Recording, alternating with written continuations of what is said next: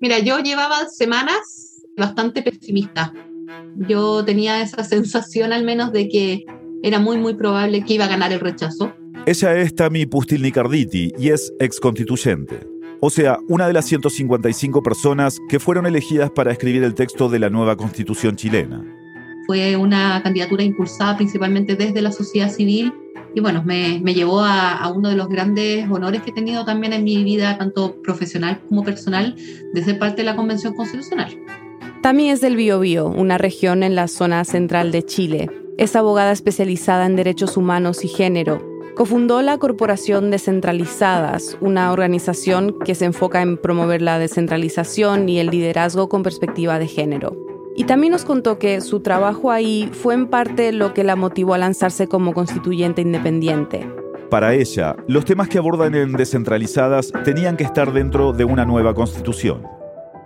Bueno, hablemos entonces del domingo. El día en que Chile elige entre aprobar o rechazar la nueva constitución. Locales de votación llenos, nosotros desplegados en todo el país, pero si ¿Cómo fue el 4 de septiembre para ti? Ya llevaba semanas, por decirlo así, media deprimida, para serte sincera, Silvia.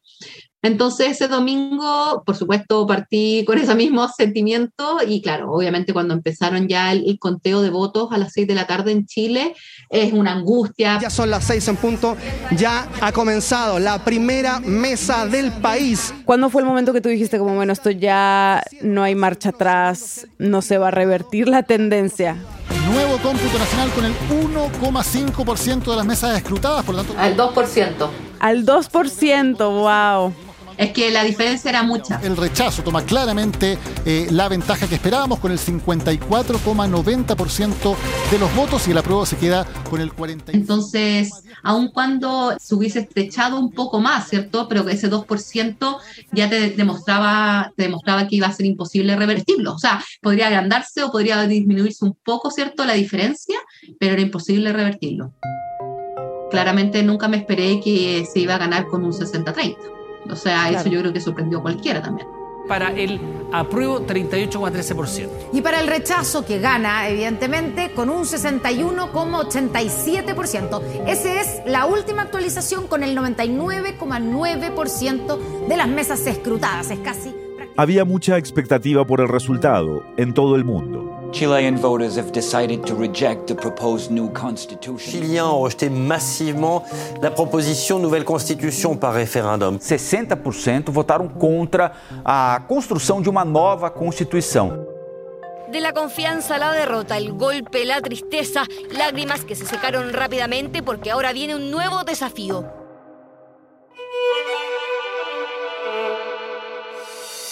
Bienvenidos a El Hilo, un podcast de Radio Ambulante Studios y Vice News. Soy Silvia Viñas. Y yo soy Eliezer Budazó. Después del amplio rechazo a la nueva constitución en el plebiscito, el proceso constituyente como lo conocemos se acabó. Y lo que viene no está claro. Hoy, ¿cuáles fueron algunas posibles razones de este resultado? ¿Y qué caminos podría tomar Chile para conseguir el cambio que lleva buscando por años? Y luego una constituyente reflexiona sobre las lecciones aprendidas durante el proceso. Es 9 de septiembre de 2022.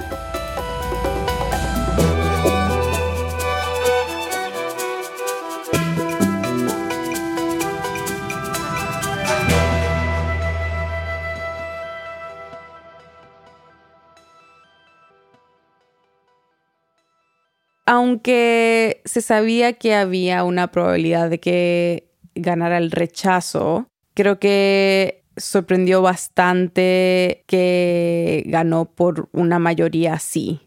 ¿Qué es lo que tenemos que tener en cuenta para entender este resultado?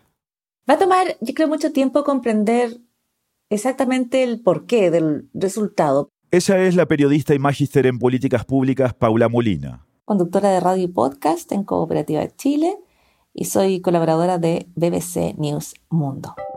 Lo concreto es que el rechazo es rotundo, es amplio, no hay una diferencia sustantiva en la forma en que votaron, por ejemplo, las comunas de mayores ingresos con las de menores ingresos, o las comunas rurales con las urbanas, o las no indígenas con las que tienen minoría de población indígena, o el norte en el sur. La constante es que una amplia mayoría rechazó la propuesta constitucional y eso Además, nadie logró anticipar. Había muchas encuestas que decían va a ganar el rechazo, pero ninguna logró leer este rechazo tan amplio, tan mayoritario. Y lo que no lograron leer tampoco fue el impacto que tendría el voto obligatorio, algo que cambió específicamente para este plebiscito y que es inédito porque por primera vez la inscripción fue automática.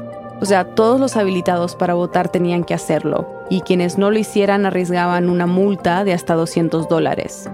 El voto obligatorio fue, yo creo, muy importante. Es Chile sorprendiendo desde el punto de vista de quienes pensaban que había una anomia, que las personas iban a elegir no seguir la regla del voto obligatorio o que las personas no iban a estar enteradas de que el voto era obligatorio. Y ninguna de esas dos cosas era cierta. Más de 13 millones de personas llegaron a las urnas. Eso es un número nunca antes visto en una votación chilena. ¿Cómo impactó en el resultado? Yo creo que de manera positiva en términos en que lo vuelve muy incontestable, lo vuelve como un llamado de atención que no puedes desoír.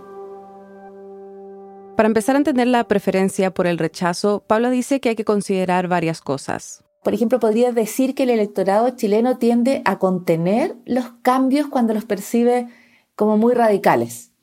Y eso lo convierte en un electorado que se dice volátil, pero yo diría casi como, como libre pensador. Es un electorado que va tomando decisiones caso a caso, elección a elección, y por lo tanto es súper difícil adelantarlo. Recordemos que la propuesta para redactar una nueva constitución había ganado con más del 78% de los votos. Esa elección no fue obligatoria, pero hasta ese momento nunca habían participado tantas personas en una votación voluntaria. Esa fue una inquietud que nació del estallido social de 2019, aunque es una idea que se había barajado durante años de parte de la izquierda. La constitución chilena fue escrita durante la dictadura de Augusto Pinochet y esa herencia ha pesado aun cuando se le han hecho algunas reformas. Yo creo que a la hora de entender por qué el rechazo hay que combinar varias cosas, porque tienen que ver con el texto, tienen que ver con la forma en que se escribió ese texto, pero también hay que entenderlo con el momento en el que se tenía que tomar la decisión de aprobar o rechazarlo. Vamos a hablar del texto y de la forma en la que se escribió más adelante, pero primero analicemos el momento en el que se dio este plebiscito.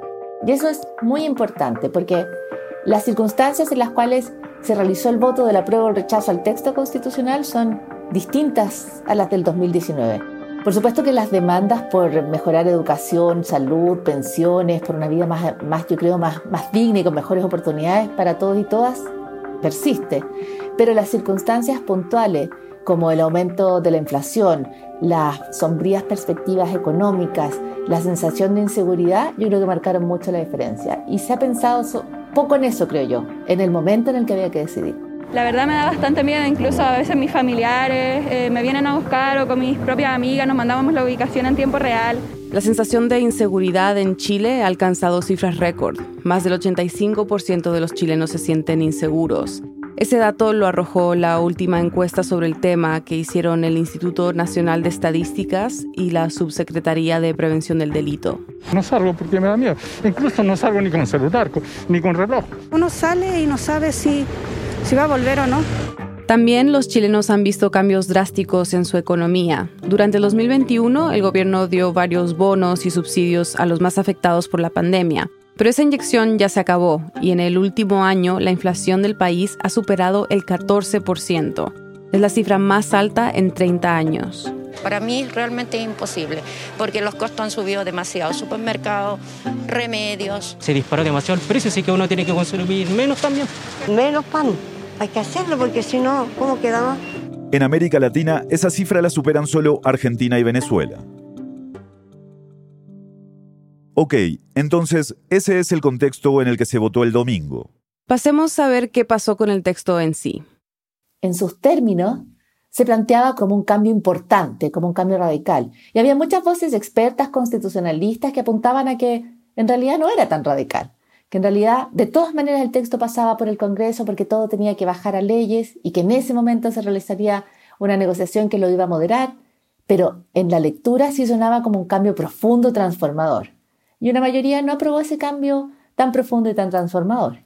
Las encuestas antes del plebiscito mostraban que a muchas personas les preocupaba que Chile se convirtiera en un Estado plurinacional. Había quienes, por ejemplo, pensaban que eso dividiría al país. También se discutió bastante la creación de tribunales indígenas, porque muchos temían que eso provocaría que no todos los chilenos fueran iguales ante la ley. La eliminación del Senado y el derecho al aborto son otros temas que hicieron crecer el rechazo.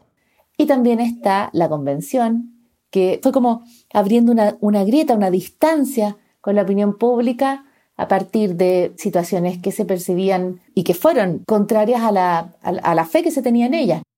Paula se refiere a una serie de escándalos de algunos miembros de la convención que desprestigiaron el proyecto. El escándalo por el falso cáncer del convencional Rodrigo Rojas Bade golpeó con fuerza a los constituyentes en plena discusión sobre su reglamento. Difícilmente alguien pudo imaginar un escándalo de tales proporciones. El hecho de que un constituyente hubiera mentido sobre su diagnóstico, precisamente haciendo campaña respecto a los derechos por la salud. Soy Cristóbal Andrade, más conocido como el Dino Azulado soy constituyente electo por el Distrito 6. O el hecho de que se llegara con disfraces, intentara llegar con un disfraz, fue en una ocasión puntual. Ana Grandón, convencional por el Distrito 12, se puso su disfraz de la tía Pikachu y ya estaba convertido en esto. Pero de todas maneras hubo como, como una sensación de que aquellas cosas que habían parecido pertinentes en el, en el marco de la protesta, no lo parecieron cuando se estaba escribiendo la Constitución. Creo que todo eso se combina. Yo creo que durante mucho tiempo vamos a estudiar cuáles fueron las razones de las personas y cómo este proceso constituyente termina en un rechazo que me parece que es uno de los pocos en el mundo. Pocas veces se escribió una constitución y luego cuando se sometió a plebiscito se la rechazó. En la región, por ejemplo, Bolivia y Ecuador tienen los casos más recientes de constituciones sometidas a plebiscito. Y en los dos países, las nuevas constituciones fueron aprobadas con más del 60% de los votos. Y estaba claro que había dudas y miedo sobre el texto antes de la votación y durante la campaña escuchamos estas posturas de rechazar para reformar y aprobar para reformar. Una nueva constitución no arregla todo. Elige reformar. Vota propositivo. Vota rechazo. Vamos por un cambio seguro para nuestras vidas. Y corrijamos lo que hay que mejorar. En septiembre votamos a prueba. Porque la nueva constitución es mucho mejor. Y porque la podemos mejorar aún más. ¿Había unidad entre los que apoyaban el apruebo sobre esta postura de aprobar para reformar? Creo que ambas opciones habían dejado ver la intención y el compromiso con continuar. Pese a que en los documentos, en el papel, el apruebo incluía una ruta de implementación que sí habría espacios de reforma y que además había un compromiso oficialista de reforma, oficialista porque eran los partidos de gobierno, la coalición de partidos de gobierno, para impulsar en el Congreso las reformas en torno a algunas cuestiones que parecían las más debatidas y las más polémicas en el, en el proyecto constitucional que ya se rechazó. La mayoría creyó más en las vías que habría el rechazo para seguir el proceso constituyente que el apruebo. Claro, ¿y, ¿y por qué crees que creyeron más en esa propuesta, en rechazar para reformar?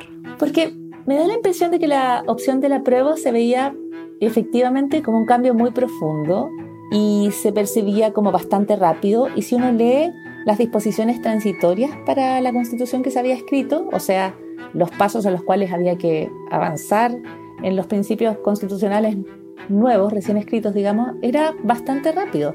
Y es cierto que todo habría tenido que pasar por el Congreso, pero me parece que las personas cuando votamos no tenemos toda la información tan al detalle respecto a exactamente lo que va a ocurrir en cada una de las instancias de, un proceso más que es complejo como el constituyente, ¿no? Y en ese sentido creo que la decisión al final era entre la esperanza y la necesidad de cambio, por mayor dignidad, igualdad y mejoras en educación, salud y pensiones, y la certidumbre que requieres para tu día a día.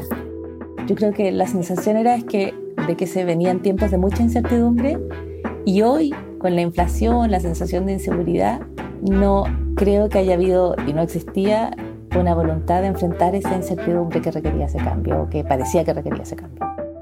Ahora, una de las grandes preguntas es si en realidad se va a cumplir la promesa de rechazar para reformar. Paula cree que, a pesar del resultado que acabamos de ver, va a ser muy difícil dejar de lado la opinión de esa enorme mayoría, que hace un par de años dijo que quería una nueva constitución. Aún así, la constitución actual dice claramente que si se rechaza la propuesta de una constitución, se mantiene la constitución existente. O sea, legalmente no hay ninguna obligación de hacer cambios a la constitución o empezar un nuevo proceso para escribir otra.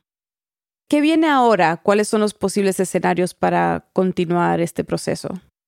Hay varios escenarios posibles. Me parece que el borde o la frontera de esos escenarios es, eh, más allá de lo jurídico, es simbólica y tiene que ver con el compromiso que hicieron colectividades y partidos por el rechazo de rechazar la propuesta constitucional, pero ir en busca de, de una nueva propuesta.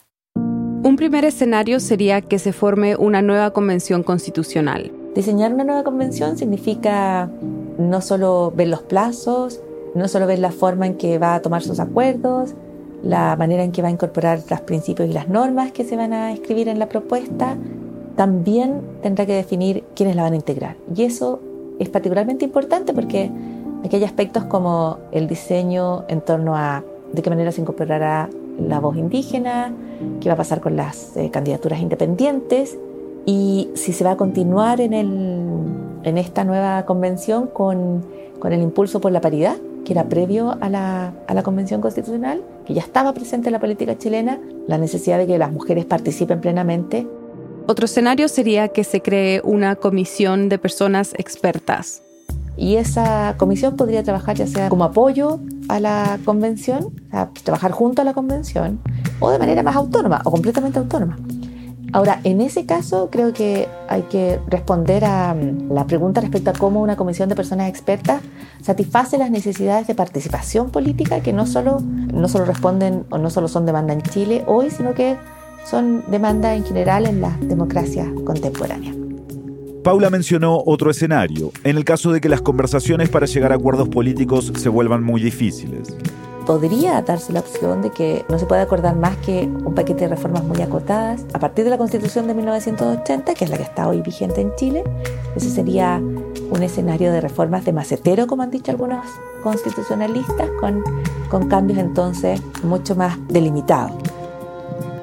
Y luego está la posibilidad de que el diálogo se trabe y se dilate y se alargue y de alguna manera el proceso queda en una especie de, limbo, ¿no es cierto? Flanqueado por otras necesidades, por otras urgencias, por, otros trámites legislativos que se tienen que llevar adelante en el Congreso, por otras elecciones que también forman parte del calendario en Chile. Por lo tanto, todo eso yo creo que hoy día está y se va a definir de acuerdo hacia, hacia dónde se incline la balanza del poder.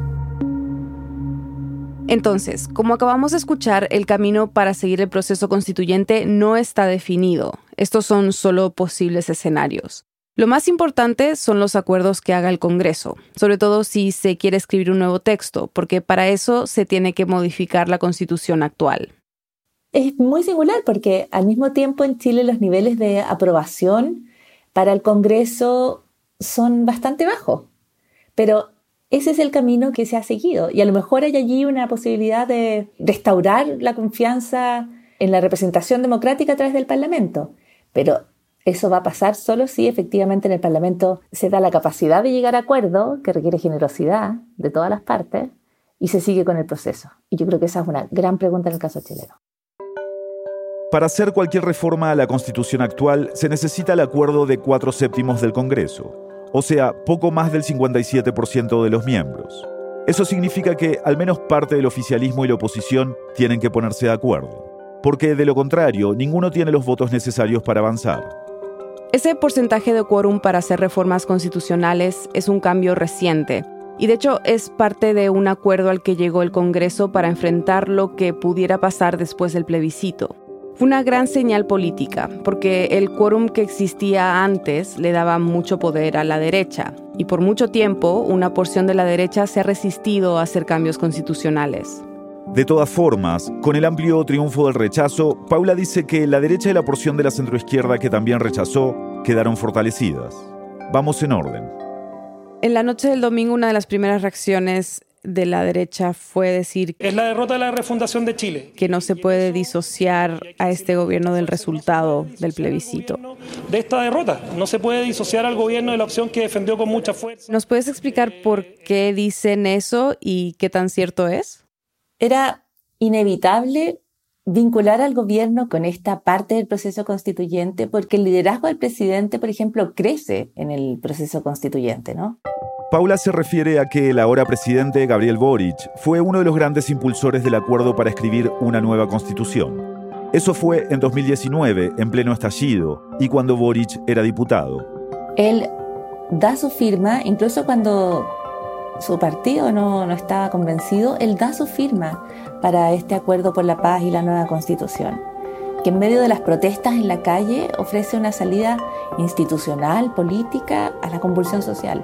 Y ahora que es presidente, Paula dice que los cambios que proponía el texto de la nueva constitución estaban muy alineados con las propuestas de su gobierno.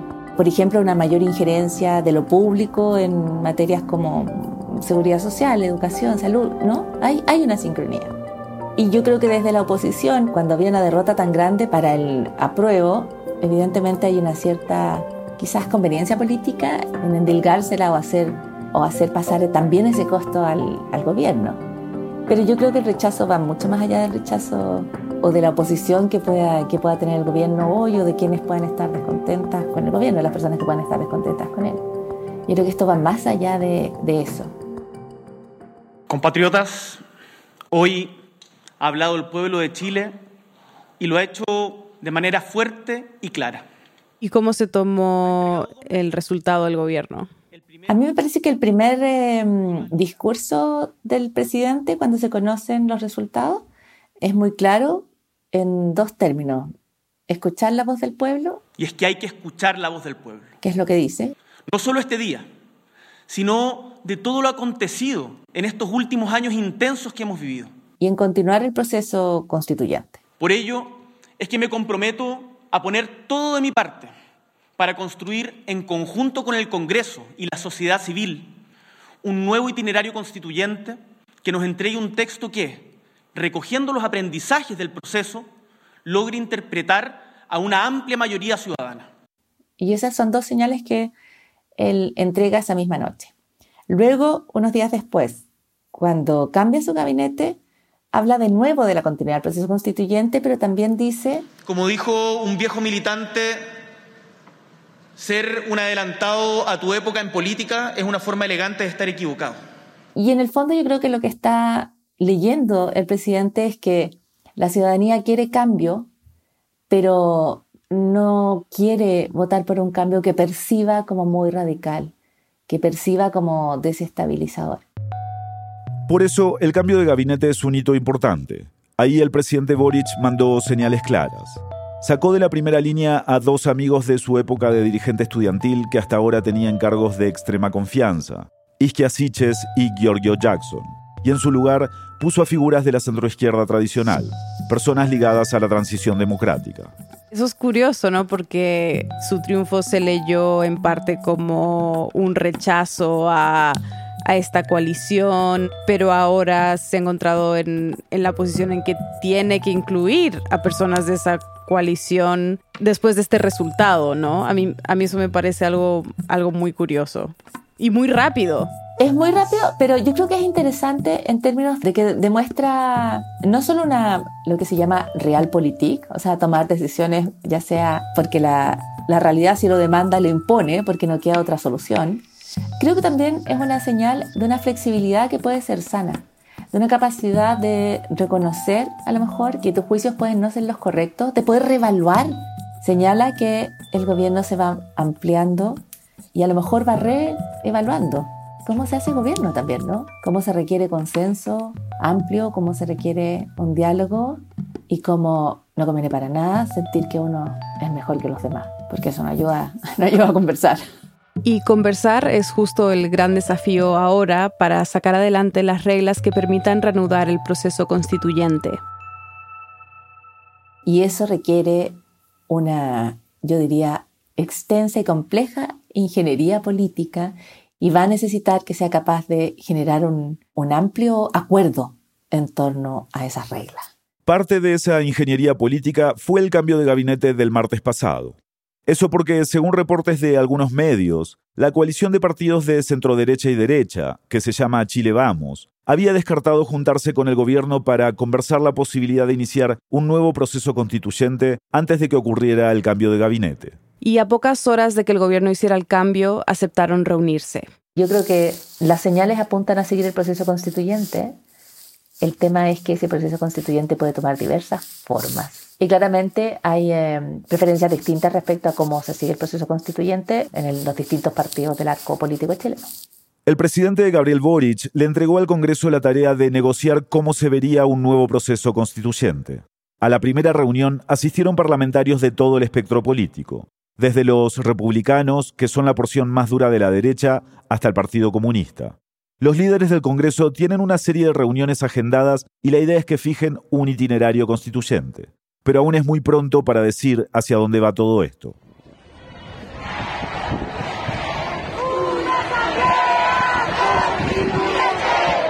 Mientras siguen las definiciones políticas, los estudiantes se han manifestado en los últimos días para exigir un nuevo proceso constitucional. También se han vuelto a saltar torniquetes del metro, igual que en la previa del estallido social de 2019. Empezamos hablando de por qué se rechazó, ¿no? Si parte de, este resultado se explica por un rechazo al proceso en sí, ¿cuáles son algunas lecciones que se pueden aprender para lo que sigue? Me parece que hay aspectos valiosos en los cuales la sociedad chilena ya está de acuerdo como por ejemplo que las mujeres tienen que participar en el diseño de la Constitución. Y creo que eso no se debería perder. Creo que tiene que haber representación indígena también. Creo que tienen que haber maneras efectivas en que participe la ciudadanía, porque mm, un acuerdo que se perciba entre cuatro paredes o una comisión que no tenga vías formales claras para escuchar lo que las personas quieren, tampoco va a funcionar. Y creo que el texto que se genere tiene que presentar un camino de, cambio y transformación claro para la ciudadanía. Yo creo que tienen que ser cambios profundos, pero también tienen que ser cambios en un determinado horizonte que no, que no repliquen esta sensación de que se trata de, un salto grande. Yo creo que hay que comprender mejor los tiempos que requiere procesar el cambio, al mismo tiempo que las demandas por transformaciones profundas. No es fácil, pero bueno, nadie dijo que que iba a ser fácil. Después de la pausa, hablamos de nuevo con la convencional Tami Pustilnik. Ya volvemos.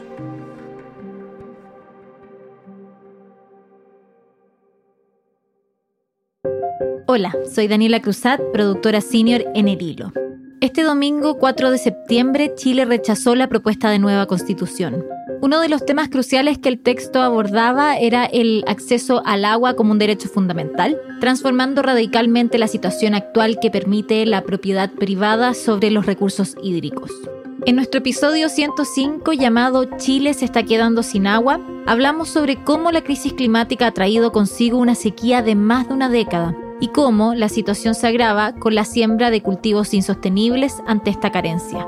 ¿Cómo viven las regiones más afectadas? Búscalo en nuestra página elhilo.audio o en el catálogo del hilo en tu app de podcast favorita. Estamos de vuelta en el hilo. Tú escribiste un tweet, a ver si lo tengo por acá. Puse, ¿lo leo?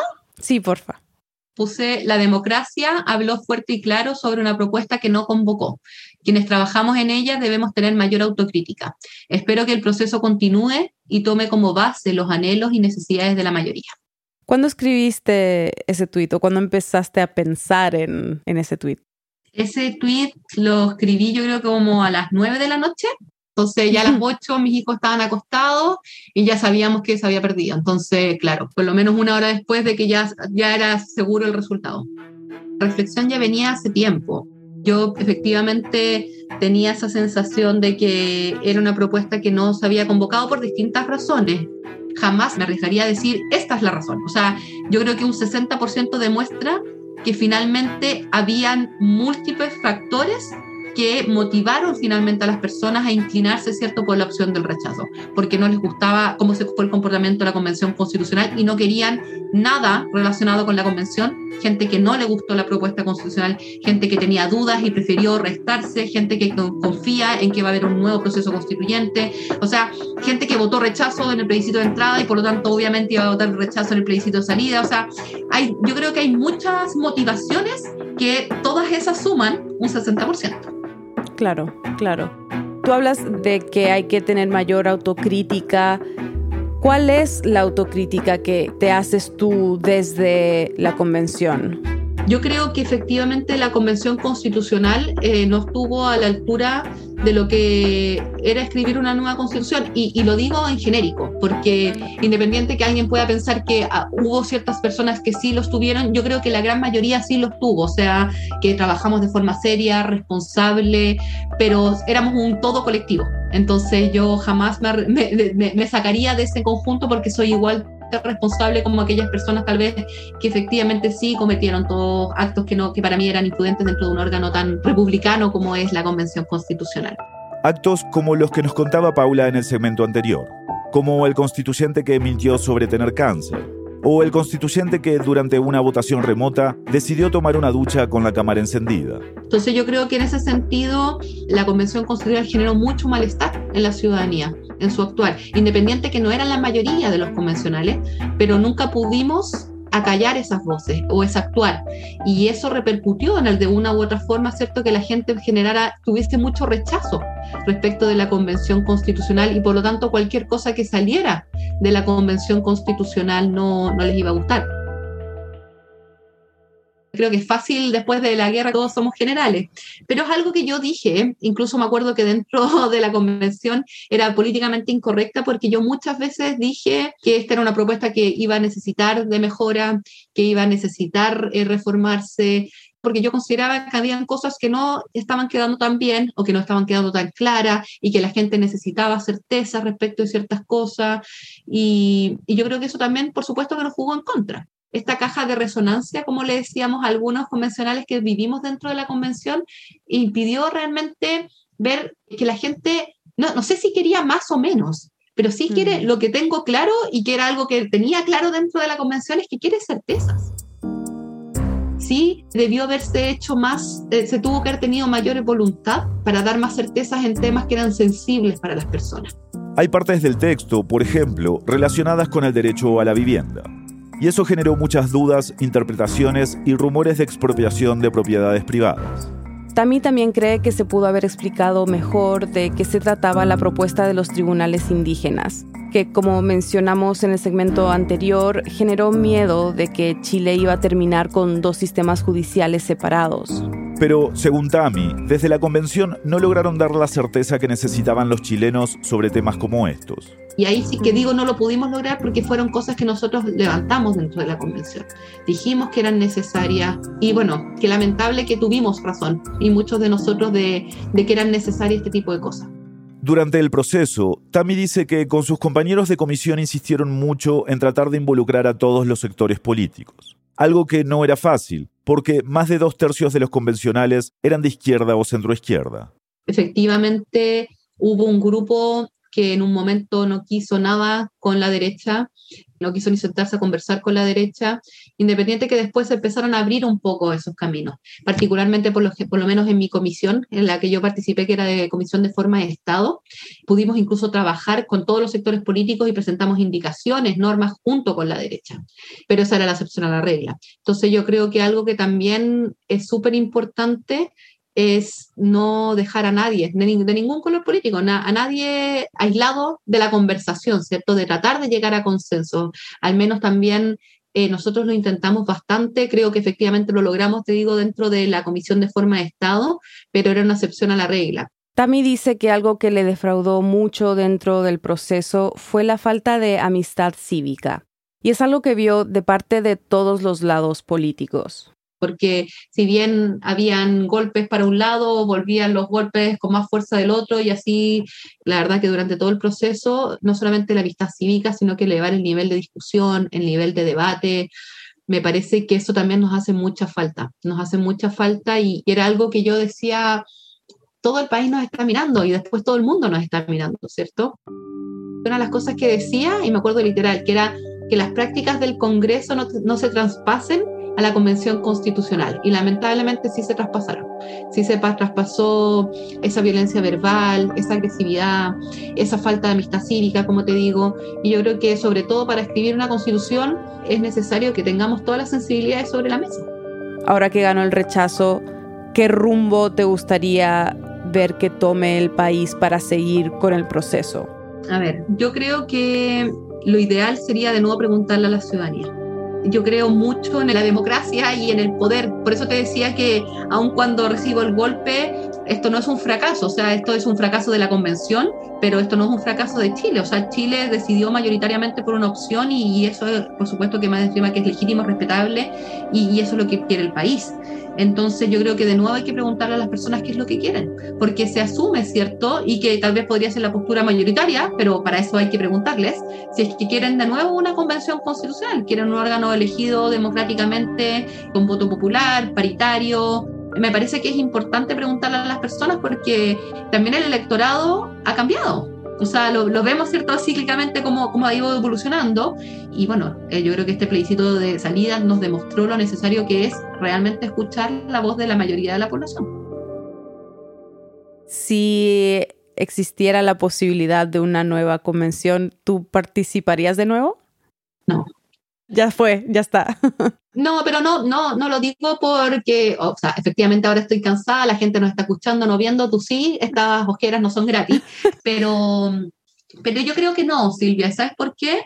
Porque independiente que yo pueda sentirme tranquila, y por supuesto que hay gente que puede considerar que lo hice pésimo, pero creo que en general podría haber un consenso bastante mayoritario que no, no tuve una mala, un mal trabajo dentro de la convención sí, como te decía a un comienzo, ¿cierto? Soy parte de un órgano que fracasó. O sea, yo creo que es súper importante decirlo como que duele, duele el golpe, pero es un órgano que fracasó y, era una responsabilidad tremenda. Por eso te digo que yo creo que no participaría en un nuevo proceso como convencional si fuese el caso, porque no lo logramos. Y no lo logramos no solamente en el resultado de la propuesta, sino que también en el comportamiento. Como te digo, yo creo que fue un todo y eso hay que tomar una responsabilidad. Bueno, muy bien, Tami, mil gracias por tu tiempo. No sé si hay algo más que quieras agregar. No, la verdad es que muchas gracias a ustedes por generar este espacio de reflexión. Para serles sincera, es el primer espacio donde hablo desde el 4. He estado bastante reservada y lo voy a seguir haciendo. Y yo espero seguir aportando desde la academia, desde el espacio técnico, ¿cierto? Con, feliz de, de, porque genuinamente creo que es necesario los cambios eh, y feliz de seguir aportando si es que, si es, que es necesario, pero como te decía, eh, con la experiencia ya vivida.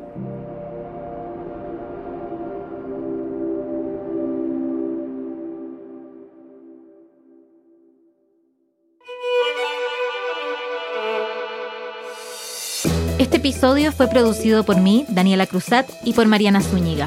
Fue editado por Silvia Viñas, Eliezer Budasov y Daniela Alarcón. Bruno Celsa hizo el fact-checking. La mezcla y el diseño de sonido son de Elías González, con música de él y de Remy Lozano.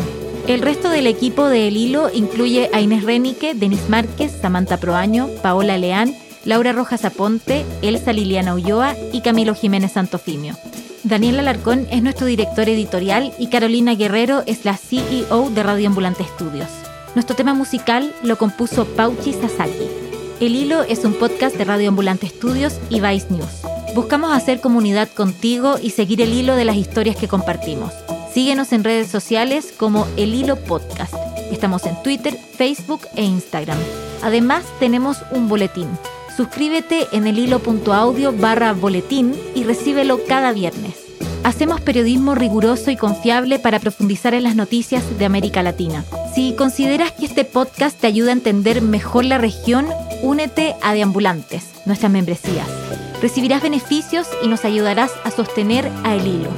Únete en el hilo.audio barra apóyanos. Gracias por escuchar.